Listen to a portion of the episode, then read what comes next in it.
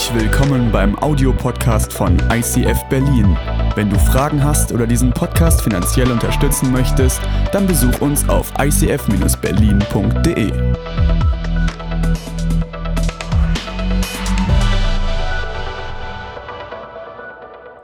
Manchmal habe ich es eilig und eile. Ah, noch eine Runde.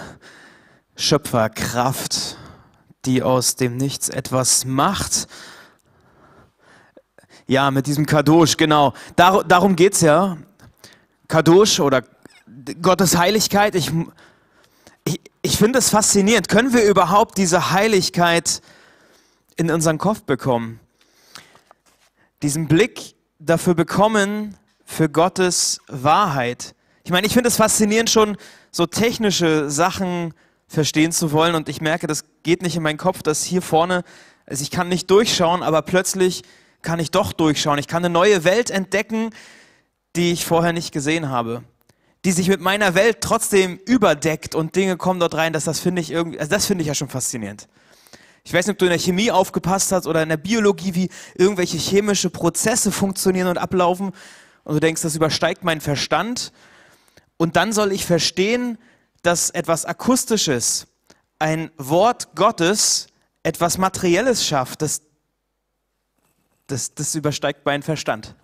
Da denke ich, ist es überhaupt möglich, dass man als Mensch, als begrenztes Individuum irgendwie dieses unbegrenzte Gotteswesen begreifen kann? Das, das ist echt spannend und deshalb mag ich diese Wochen, in denen wir uns genau dieser Frage stellen, wie haben unsere Glaubensväter das eigentlich erlebt? Was berichtet die Bibel und was, was spiegelt sich in unserem Leben davon wider? Äh, wie können wir Gott erfassen? Also ich meine, es klingt halt irgendwie ulkig, dass man Gott erfassen kann, aber anscheinend ist es ja möglich, dass er sagt, es ist nicht nur eine reine Theorie, an die er glaubt. Es ist nicht nur ein Wissen über Geschichten, die passieren oder wie Dinge irgendwie aufgebaut sind, sondern ich komme euch nah. Ihr könnt mich erleben. Und umso mehr fasziniert mich die Predigt für heute, weil da geht es um eine Geschichte. Ey, das, es geht um Jesaja. Ich weiß nicht, ob du Jesaja schon mal gehört hast. Das ist äh, ein Prophet aus dem Alten Testament. Und der, ähm, der, der, der, ist super spannend. Der hat ein ganz langes Buch in die Bibel geschafft. Ja, relativ lang. Ähm, und eine Szene schauen wir uns an, wo er eine Begegnung mit diesem Gott hat, eine Berührung mit Gottes Möglichkeit, also diese, diesen Thron Gottes. Ja, ich lese mal einen Text einfach vor, ähm, von dem haben manche vielleicht schon gehört. Er bekommt als Prophet so einen Einblick, auch da, einen Einblick in die Welt hinter den Kulissen. Wie ist die Gesellschaft? Wie, wie, wie steht es um diese Welt? Wie sieht die geistliche Dimension dahinter aus? Er bekommt quasi eine Brille, die Brille Gottes aufgesetzt und kann Dinge sehen, die er vorher nicht gesehen hat. Er kann Dinge aus einem neuen Blickwinkel betrachten, ja. Und wenn du dieses recht lange Buch liest, dann siehst du, er spricht zwei große Sachen eigentlich an. Also wenn man das versucht zu komprimieren und, und den Kern daraus zu ziehen, was ist seine Grundbotschaft aus diesem sehr langen Buch, dann sind es eigentlich zwei Sachen, die er sagt. Zum einen, es sind die Verfehlungen ähm, im sozialen Miteinander. Also im Miteinander die Ungerechtigkeit, die die Gesellschaft prägt, das nimmt zu, es hat zugenommen und es ist ungesund, wie die Menschen leben. Das ist gefährlich. Da kommen wir später nochmal drauf. Aber auch das Zweite, dass die Beziehung zu Gott, dass sie nicht so rein ist, dass sie nicht so klar und äh, lebendig ist, wie es sein sollte oder wie es gesund wäre. Und darüber spricht er. Und ich lese mal diese eine Vision, die ihn so maßgeblich beeinflusst hat, sein Leben nochmal komplett neu auszurichten und Dinge für Gott in Bewegung zu setzen und diese Brille Gottes, das, was er dort sieht, versucht zu beschreiben. Ich lese mal aus Jesaja 6, die Verse 1 bis 8. In dem Jahr, als König Usia starb, sah ich den Herrn.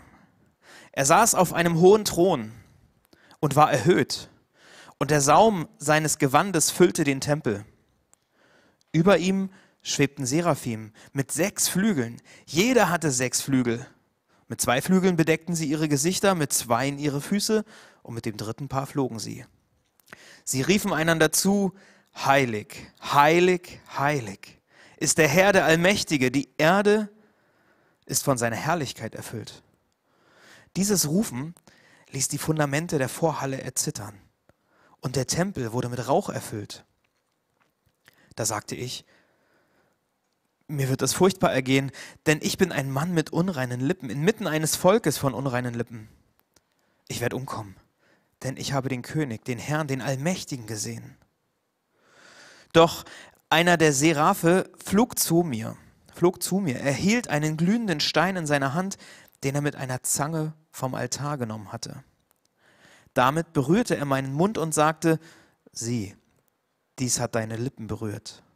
Jetzt ist deine Schuld getilgt, deine Sünden sind dir vergeben. Und dann hörte ich den Herrn fragen, wen soll ich senden? Wer wird für uns gehen? Und ich sagte, hier bin ich, sende mich. Bevor ich auf das eingehe, was ganz offensichtlich dort passiert, beginne ich mit einem kurzen Zoom auf Osia. Denn ganz am Anfang heißt es, wann passiert das Ganze? Es heißt im Todesjahr von König Osia, in dem Jahr, als König Osia gestorben ist. Und was war das für einer? Ähm, dieser König gehört eigentlich zu den Guten. Also die Geschichtsschreibung hält fest, er tat, was dem Herrn gefiel. Er ist mit 16 Jahren an den Thron gekommen, hat 52 Jahre lang regiert und er hat dem Volk gut getan. Es war gut fürs Volk, dass er da war. Ähm, er sagt, äh, man, es heißt, dass er Gott gesucht hat, dass er gefragt hat, dass er anständig gelebt hat, dass er Gott in seine Entscheidungen mit einbezogen hat und das hat seinen Erfolg äh, gekrönt. Das hat ihm geholfen, dass Dinge passiert sind, dass es gut voranging. Ist vielleicht so ein nettes Side-Teaching, wenn du Gott in deine Arbeit mit einbeziehst, in deine Aufgaben, in deine Beziehungen, in deine Fragen, die du bewegst, wo du Entscheidungen treffen musst, wenn du Gott dort mit reinnimmst, wird das vermutlich den Erfolg äh, voranbringen. So äh, kann man es aus dem Bericht von Usia lesen, ja. Aber dieser Erfolg, ähm, er hat ihn irgendwann stolz gemacht. Er hat irgendwann, konnte er nicht mehr so gut damit umgehen. Er hatte das Gefühl, eigentlich bin ich ziemlich gesegnet, das ist eigentlich ziemlich gut. Ja, und ich, ich, ich kann viele Dinge. Ich, ich kann viel, also alles, was ich anfasse, scheint zu gelingen. Und er vergisst darüber, dass er abhängig von Gott ist. Er vergisst diese Abhängigkeit zu Gott und sagt, ich kann doch Dinge alleine schaffen. Und ja, die kann er auch. Er kann Dinge alleine schaffen. Er darf das. Die Freiheit haben wir genauso, äh, unser Leben ja zu leben, wie wir möchten. Ähm, es gab eine Situation, die ist aufgeschrieben, und zwar, dass er einmal das Rauchopfer darbringen wollte. Ich weiß nicht, ob du das kennst, das ist ein ganz spezieller Dienst im Tempel und das ist nicht einfach, wie wir das manchmal machen, dass man einen Schalter umlegt und dann geht der Hazer an und dann kommt hier irgendwie Rauch hinein. Das war damals ein bisschen aufwendiger.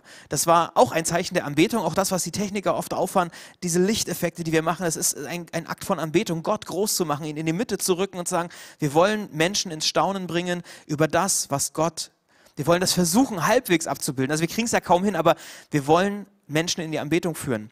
Mit den Rauchopfern war das ähnlich. Es, war, es gab Sühneopfer, es gab Anbetungsopfer. Und Usia hat gesagt, ich möchte diesen Dienst tun. Und er geht in den Tempel und beginnt dieses, ähm, dieses Opfer zu bringen. Und das war ein Problem, denn dieses, dieser Dienst war nur geweihten Priestern vorbehalten. Und die Priester, die kriegen plötzlich eine Panik, als sie das mitbekommen. Nicht, weil jemand ihnen den Job irgendwie stiehlt und sagt, oh, warum macht er das?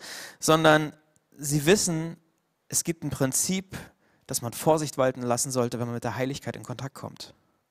Sie wissen, mit dieser Heiligkeit spielt man nicht, mit diesem heiligen Dienst, da muss man sich vorbereiten, da muss man geheiligt werden. Wenn du dich Gott näherst auf diese Art und Weise, dann musst du Vorsicht walten lassen, da musst du geweiht sein, da musst du vorbereitet sein. Und ich möchte jetzt nicht eine Angst vor Gott schüren. Ich möchte nicht sagen, man muss Angst vor Gott haben, auf keinen Fall. Ähm, aber einen gewissen Respekt. Ja, es gibt bestimmte Gesetzmäßigkeiten im Umgang mit der göttlichen Heiligkeit. Eine gewisse Vorsicht. ist vielleicht wie beim Strom. Ich will ja auch niemanden vor Strom irgendwie jetzt hier irgendwie warnen und äh, man sollte keine elektrischen Sachen bei sich zu Hause haben. Aber wenn du mit dem Strom arbeitest, solltest du eine gewisse Vorsicht walten lassen dann solltest du überlegen, wie ist das? Fasse ich mit dem Finger in die Steckdose, arbeite ich mit den Kabeln oder gibt es Möglichkeiten, mich vorzubereiten. Das war das Problem, das Usia hatte. Er hat sich nicht vorbereitet. Er war nicht geweiht. Er war kein geweihter Priester.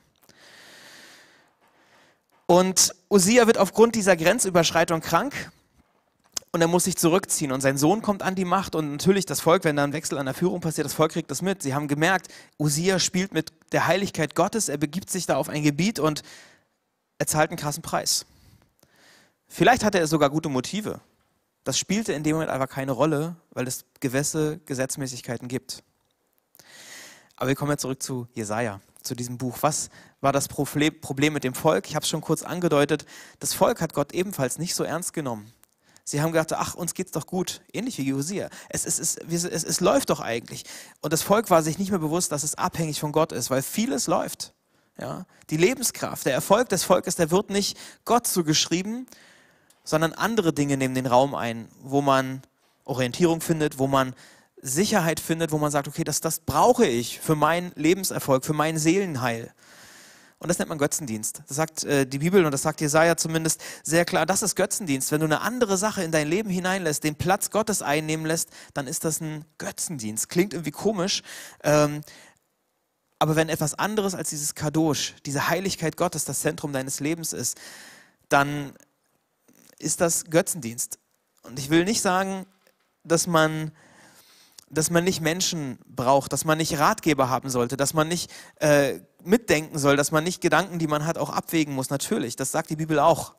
Äh, aber das Zentrum des Lebens, das Zentrum, um das sich alles rankt, wer beeinflusst deine, äh, deinen Tagesablauf, deine Entscheidungen?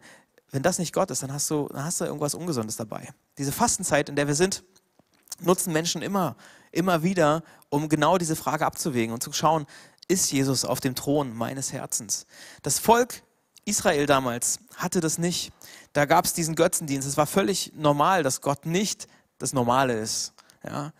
Ähm, und das zweite große Thema war, die Gottes, war nicht nur die Gottesferne, sondern die Ungerechtigkeit, in der sich äh, das Volk befunden hat. Jeder hat für sich gelebt. Also man hat für sich gelebt, jeder ist sich selbst der Nächste. Wer an mich, wenn jeder an sich denkt, ist ja an alle gedacht. Äh, das Problem ist, das funktioniert nicht. Ja? Ähm, es gab Ungerechtigkeit, Sozial, der soziale Ausgleich, der, der ist völlig abhanden gekommen. Also, dass Menschen sich um Ausgegrenzte kümmern, dass man sich um Hilfsbedürftige fürsorglich kümmert, ja, den Blick füreinander überhaupt zu haben, das, das ist verloren gegangen. Der Einzelne wirkt nicht mehr mit zur Gerechtigkeit und das ist ein Problem. Und das spricht Jesaja an. Und wenn wir seit fast einem Jahr auch aus, aus, aus, guten, berechtigten Gründen, wenn wir seit einem Jahr uns sehr um unser eigenes Leben drehen, vielleicht sogar müssen. Ja, das eigene Leben sehr in die Mitte rücken, weil es geht um Existenzen vielleicht, es geht um Existenzfragen, finanzielle Fragen. Es, man, man hat Finanznöte, man hat das Problem, dass man manche Kontakte nicht mehr so pflegen kann. Wir, wir sind seit einem Jahr im Lockdown und irgendwie kann es passieren, dass man den Blick nach außen verliert. Man achtet mehr auf sich. Natürlich muss man gucken, wann kriege ich den nächsten Haarschnitt. Also wer ist morgen zuerst dran? Keine Ahnung. Ähm, aber das sind ja nicht nur solche Sachen, sondern es sind ja grundsätzliche Fragen, die die Menschen bewegen in diesen Zeiten, wo es unsicher ist. Das Problem dabei ist, es ist alles nachvollziehbar. Das Problem ist, du verlierst den Blick für den Nächsten. Unsere Gesellschaft ist mehr als du und deine Familie. Unsere Gesellschaft ist mehr als dein Job, den du hast. Das ist wichtig und na klar brauchst du deinen Job. Aber es, ist, es gibt Menschen um dich herum und es gibt Menschen, die am Abseits stehen und um die man sich manchmal nicht mehr so dreht. Und dazu sind wir berufen, sagt das Wort Gottes. Das sagt Jesaja. Ihr habt doch einen Auftrag. Ihr seid doch dafür da, dass diese Gesellschaft Gerechtigkeit erlebt, dass Gottes Liebe sich in den Menschen zeigt. Und da habt ihr ein Problem, weil darum kümmert ihr euch nicht. Ihr dreht euch nur um euch selbst. Auch das war eigentlich nur ein Nebengedanke. Ich wollte wieder zum Thron Gottes kommen. Jesaja erlebt eine Vision. Ihr habt das gehört in dem ersten Vers, da heißt es, ein hoher Thron. Er war erhöht und der Saum des Gewandes erfüllte den Tempel. Also der Saum, diese Naht, die, das, was man am Ende des, des Mantels, am Königsmantel sieht, das alleine hat schon ausgereicht, um den Tempel zu erfüllen. Und dieses Bild, was Jesaja hatte, irgendwie krass zu machen. Also er hat, er hat nur einen kleinen Ausschnitt bekommen und das hat er gesagt, das ist schon so megamäßig groß. Wie viel größer muss Gott im Ganzen dann sein? Das ist so, wenn du, wenn du eine Tür öffnest, minimalen Spalt vielleicht so zwei Millimeter, drei Millimeter und dich, dir kommt so ein Licht entgegen, so ein Flutlicht entgegen und du denkst, krass, das blendet mich jetzt schon so stark. Was scheint dahinter noch zu sein, wenn ich die Tür noch mehr aufmachen würde? So ungefähr war das Gefühl, was Jesaja wahrscheinlich hatte, als er den Thron Gottes erlebt. Er sieht Gott nicht in der ganzen Fülle. Er sieht einen kleinen Ausschnitt und das ist schon so bombastisch, dass er denkt, wow. Dieses Bild von der Größe Gottes, es wird unterstrichen von den Seraphen oder Seraphinen, diese Engelswesen, wo man nicht genau weiß, wie sehen die jetzt aus. Die haben irgendwie sechs Flügel, ja. In der Geschichte oder in der Kunst, da werden die oft als ähm, so als, als brennende Wesen beschrieben, als geflügelte Schlangen dargestellt. Man weiß nicht ganz genau, wie, wie sehen die aus, weil ja, so eine VR-Brillen gab es damals noch nicht. Man konnte die Dinge nicht so einfach festhalten. Diese Visionsarten, also diese Art von Vision hatte auch nicht jeder Prophet alle Nase lang, sondern es es war schwer, das zu beschreiben. Und die einzige Aufgabe dieser Seraphim, dieser Engelswesen ist es, Gott zu loben. Sie sind dafür geschaffen, Gottes positive Eigenschaften, Gottes Güte, Gottes Gutheit darzustellen, das in die Mitte zu rücken. Und das wird hier zusammengefasst in dem Text mit heilig. Kadosh, heilig, heilig, heilig. Diese Heiligkeit, die sie sehen, bringt sie dazu anzubeten. Das ist ihre einzige Möglichkeit, darauf zu antworten. Dieser Dreiklang, dieses Trisagon, das unterstreicht die Ernsthaftigkeit einer Aussage, die Wichtigkeit. Und wir sehen, wie gesagt, nur einen kleinen Bruchteil von dieser Heiligkeit. Und sie können nicht anders, als Gott anzubeten.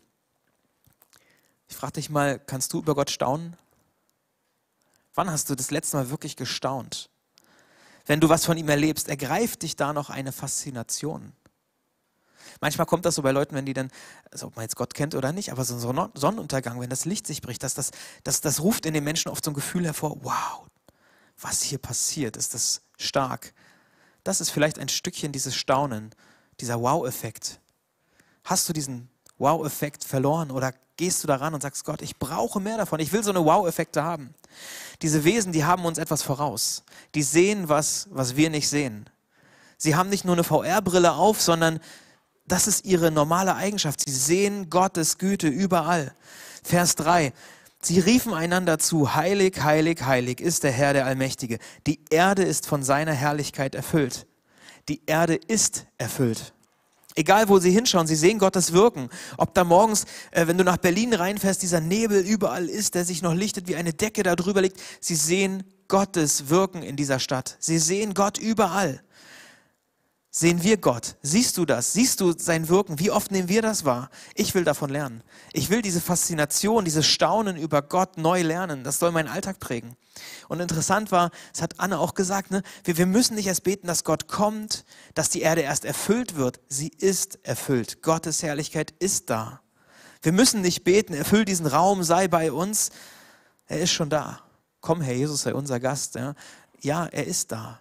Wir sollten mehr beten, dass Gott uns die Augen öffnet für seine Wahrheit. Dass wir sehen, wie er wirkt, wo er ist. Das, was die Engel da aussprechen, was sie sehen, Gott ist da. Ich bin da. Ja, seine Herrlichkeit ist überall auf der Welt zu finden. Und mit seiner Brille kann man tatsächlich die, die, die Wirklichkeit, die da ist, also unter einem neuen Aspekt betrachten. Das ist bei so Brillen, du siehst die Wirklichkeit ja natürlich normal, aber du siehst noch mehr als das. Du siehst das Homeschooling, du siehst, wie es ist mit den Kids zu Hause, du siehst, wie es am Frühstückstisch ist. Das Problem ist ja nicht unbedingt gleich gelöst oder deine Finanzfragen sind ja nicht gelöst und geklärt, aber du weißt, dein Bewusstsein, Gott ist dabei, das ist viel stärker. Dieses selige Wissen, er ist da. Bei deiner Arbeit, in den Beziehungen, wenn du schläfst, Gott ist da und dieses Bewusstsein, dieses Staunen, dieses, diesen Blick zu entdecken, also danach strecke ich mich aus. Ja, ich habe neulich so einen Wow-Effekt gehabt, da habe ich ein Buch gelesen, da dreht sich um diese Frage, wie kann ich Gottes Präsenz im Alltag noch mehr wahrnehmen? Und äh, es gab einen interessanten Text, das, ihr kennt das Wort Jahwe. J-H-W-H, die Buchstaben, die in der jüdischen Tradition nicht mal ausgesprochen wurden. Gottes Name wurde nicht ausgesprochen aus Respekt und von daher, man hat es eher so, so gehaucht. So Jahwe, Jahwe, Jahwe. Ja, dieses Hauchen Gottes, dieser Name, wenn du atmest, geht Gottes Name über deine Lippen. Also wenn du atmest, dann sprichst du Gottes Namen aus, ob dir das bewusst ist oder nicht. Ja, mit dem ersten Atemzug als Baby im Krankenhaus, mit dem letzten äh, Atemzug auf dem Sterbebett geht Gottes Name über deine Lippen. Was für eine Vorstellung. Das hat mich in so einen Wow-Effekt gebracht. Ja, der Atem Gottes, als er Adam angehaucht hat und ihm Leben eingehaucht hat. Als Jesus am Kreuz hing und seinen letzten Atemzug macht, ja, als, als Jesus seinen Jüngern den, den, sie anhaucht und sagt, empfangt Heiligen Geist, da, da, da ist Gott mittendrin. Da ist dieses, er ist da. Jahwe, ich bin der, ich bin, ich bin dabei. Das ist ihnen über die Lippen gegangen. Und egal, ob es dir bewusst ist oder nicht, Gott ist bei dir. Und Jesaja hat nicht nur dieses Bewusstsein, Gott ist sichtbar da, sondern er sieht noch viel mehr. Und bei ihm löst das etwas aus. Bei ihm löst das eine Art Furcht aus, eine Ehrfurcht aus, ein, ein Erschrecken. Sein Blick weitet sich, er ist nicht so begrenzt. Äh, und als er Gottes Präsenz, seiner Allmacht gegenübersteht, da merkt er, er kann dem Ganzen nicht bestehen. Er hat quasi, wenn wir in diesem Strombeispiel bleiben, er hat Kontakt mit dem Starkstromkabel, aber es löst sich keine Sicherung, es gibt keine Sicherung. Er hängt dort dran und weiß, ich werde umkommen ich, ich habe den Allmächtigen gesehen, ich habe den Herrn gesehen, ich habe diese Perfektion gesehen und in dem Ganzen kann ich gar nicht bestehen. Ich, ich, ich werde vergehen. Dieser bekannte Satz, ich bin ein Mann mit unreinen Lippen inmitten eines Volkes von unreinen Lippen. er entdeckt diese Diskrepanz, diese große Distanz, die eigentlich da sein muss. Es darf doch nicht sein, dass der Heilige so nahe kommt. Das geht nicht. Diese Ferne, die sein müsste, diese Verfehlung, die das Ganze auslöst, sie werden ihm so krass bewusst und er bekommt Angst, weil die Konsequenz von diesen Dingen der Tod ist. Mir wird es furchtbar ergehen. Ich muss vergehen. Er hat sich vielleicht erinnert an König Osia, dass der einen Ausschlag bekommen hat, so einen Aussatz bekommen hat, alleine als er sich nicht geweiht hat und dort diese Sache gemacht hat. Was muss denn mit ihm passieren, wenn er den Herrn gesehen hat? Und dann passiert etwas in diesem Bild. Einer der Seraphe, einer dieser Engelswesen, er bewegt sich. Er nimmt eine Zange, er fliegt rüber und sieht am Altar das Räucherwerk, die Kohlen. Und er nimmt eine Zange und versucht, diese Zange, einen Stein zu nehmen, eine Kohle zu nehmen. Und dieser Seraph, dieser Engel, er, er, er, fliegt hinüber und ich weiß nicht, ob du das noch kennst, äh, diesen Altar in den Kirchen. Die sind oft sehr schön geschmückt, auch dort. Es soll in die Anbetung führen. Und meistens findest du dieses Sühneopferbild, den Tod von Jesus am Kreuz, der ist irgendwie meistens dargestellt, weil er Menschen das Zentrum bringen soll. Wir haben keinen Kohlealtar in den Kirchen, aber wir haben Jesus in der Mitte. Wir haben das Bild Jesu in der Mitte und der, der Engel, er fliegt dorthin und geht dorthin, wo das Opfer passiert und er nimmt etwas von dort und er kommt Jesaja entgegen und nimmt diese glühende Kohle, diesen heißen Stein, er nimmt ihn und berührt seine Lippen. Jesaja kommt in Kontakt mit dem Heiligen, mit dem, was am Feuer, was im Feuer noch lag, die Liebe Gottes, sie kommt in seine Gegenwart. Er kommt in Kontakt mit dem Opferaltar, mit etwas von dieser Liebe Gottes, von diesem glühenden Verlangen, von dieser Leidenschaft. Er kommt damit in, Berührung und es tilgt seine Schuld. Dieser Engel berührt seine Lippen und er sagt, deine Schuld ist dir vergeben, deine Verfehlungen Sie sind rein, sie sind abgewaschen. Er erlebt eine Heiligung. Wenn du mit diesem gekreuzigten Jesus in Kontakt kommst, wenn du mit diesem Altar, mit dem Feuer, mit der Liebe Gottes, wenn das dein Leben berührt, dann, dann heiligt das dich. Dann macht es dich rein, dann, dann weiht es dich, dann, dann macht es dich würdig. Dieses Feuer, was nicht verbrennt, auch das ist interessant. Also Jesaja konnte danach ja weiter sprechen. Seine Lippen waren ja nicht weg, weggebrannt. Ja, dieses Feuer, was nicht verbrennt, das kennen wir doch der Dornbusch bei Mose, ja, erinnert ihr euch? Dieses, diese göttliche Anwesenheit, dieses Feuer, was von Gott kommt, das bezeichnet man als Shechina oder Shechina. Ähm, das ist die Einwohnung Gottes, das ist die Herrlichkeit Gottes, dieses Sichtbarwerden von der Herrlichkeit, was eigentlich nicht möglich ist, weil wie kann das Perfekte, das geht nicht in meinen Kopf, aber es, es, es zeigt sich manchmal. Ja, das, was Mose auf dem Berg Sinai so oft gesehen hat, was sein Gesicht zum Strahlen gebracht hat, diese Präsenz, diese Heiligkeit. Das ist die Bezeichnung für Gottes Herrlichkeit. Es, ist, es heißt auch, man kann es auch übersetzen mit der Wohnung Gottes. Ich meine auch das, warum braucht Gott eine Wohnung? Sein Zelt Gottes, das Zelt Gottes bei den Menschen, der unbegrenzbare Gott, begibt sich in etwas Begrenzbares? Er begibt sich in etwas Begrenzbares? Das, das ist irre. Aber diese Berührung, diese Erfahrung mit dem Göttlichen, das heiligt Jesaja. Und es reinigt ihn, die Schuld ist getilgt, die Sünden sind vergeben. Und er sagt, ich und mein Volk sind unrein. Bei diesem Begriff von rein und unrein geht es nicht um Sauberkeit. Es geht nicht um Dreck. Manchmal fühlt es sich vielleicht so an, sondern es geht vor allem um Kultfähigkeit. Bereit sein zum Dienst. Würdig sein. Zu wissen, ich bin geheiligt. Ich bin Gott ähnlich. Ich bin berufen, ich bin geweiht. Erinner dich nochmal an Usia, Usia. Er war nicht geweiht. Deshalb war er unrein und deshalb durfte er diesen Dienst nicht tun. Und er macht es trotzdem. Er erhöht sich, aber er wird erniedrigt. Jesaja, er macht das Gegenteil. Er sagt, ich bin nicht würdig. Mein ganzes Volk ist nicht würdig. Eigentlich haben wir gar keine Chance, dass Gott sich mit uns in Kontakt begeben könnte. Eigentlich haben wir keine Chance, irgendwas zu verändern an diesem Zustand, in dem wir sind. Wer sollte es denn tun? Und weil er sich erniedrigt, erhöht Gott ihn und sagt, ich berühre dich, ich heilige dich, ich reinige dich. das gibt ihm Mut, dieses Erlebnis, das, es, es löst so einen Mut aus, dass er sogar bereit ist, für diese Sache sein Leben zu lassen. Es macht ihn bereit, als hätte er nie etwas Belastendes getan. Die Schuld ist ausgelöscht.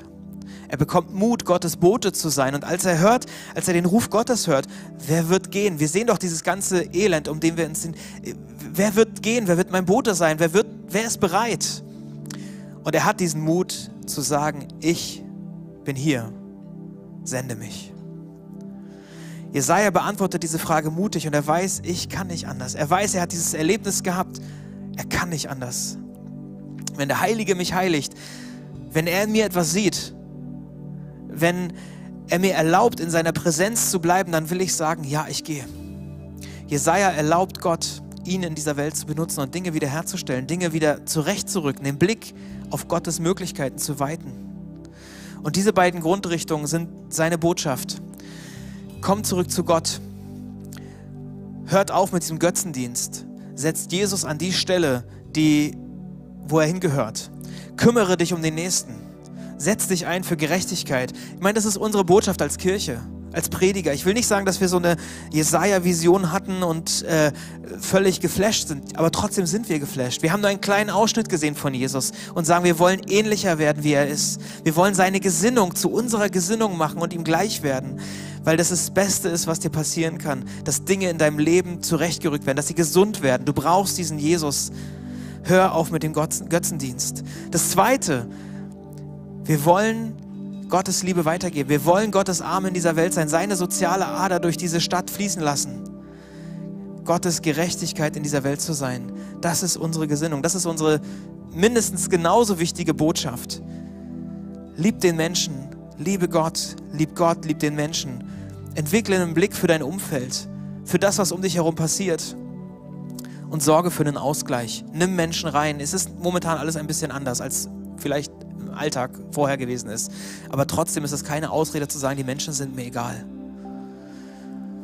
Jesus fasst einmal das ganze Gesetz zusammen und er sagt genau die beiden gleichen Dinge. Im Grunde geht es um Folgendes, liebe Gott und lieb den Menschen. Das, was Jesaja als Grundbotschaft hat, ich wiederhole es für euch.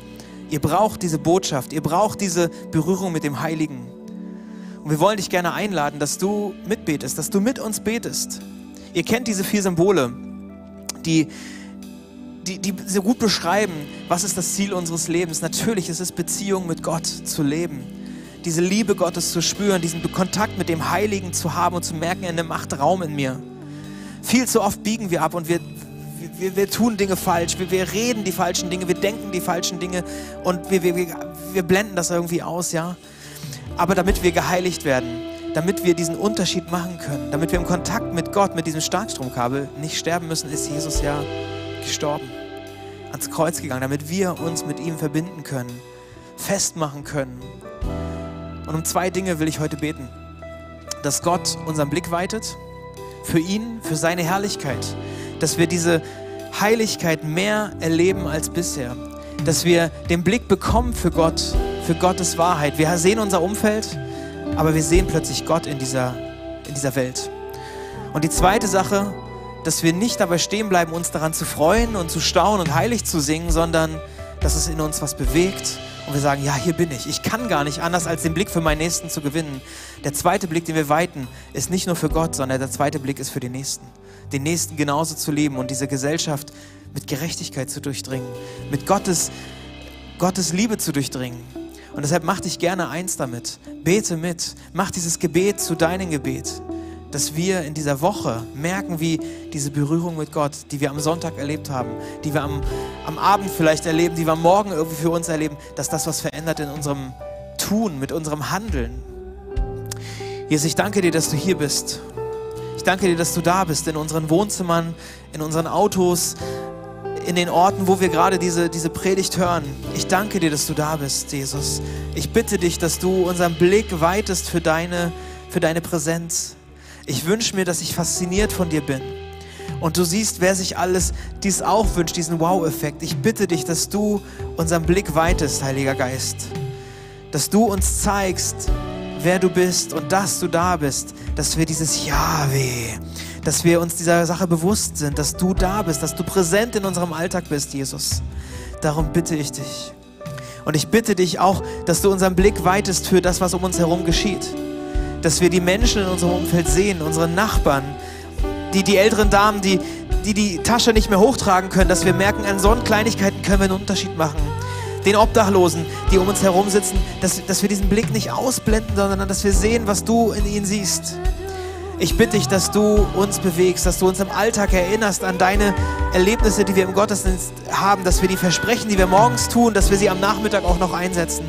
Jesus, ich bitte dich um eine Berührung, die tief geht, um eine Heiligung, um eine Berührung mit dir selbst, dass, dass unsere Lippen, dass unsere Herzen gereinigt werden, Jesus. Ich möchte dich bitten, dass du uns in die Anbetung führst, dass du uns zeigst, wer du bist und dass es unser Leben auf den Kopf stellt und diese Stadt verändert, Jesus. Danke dafür. Halleluja. Amen.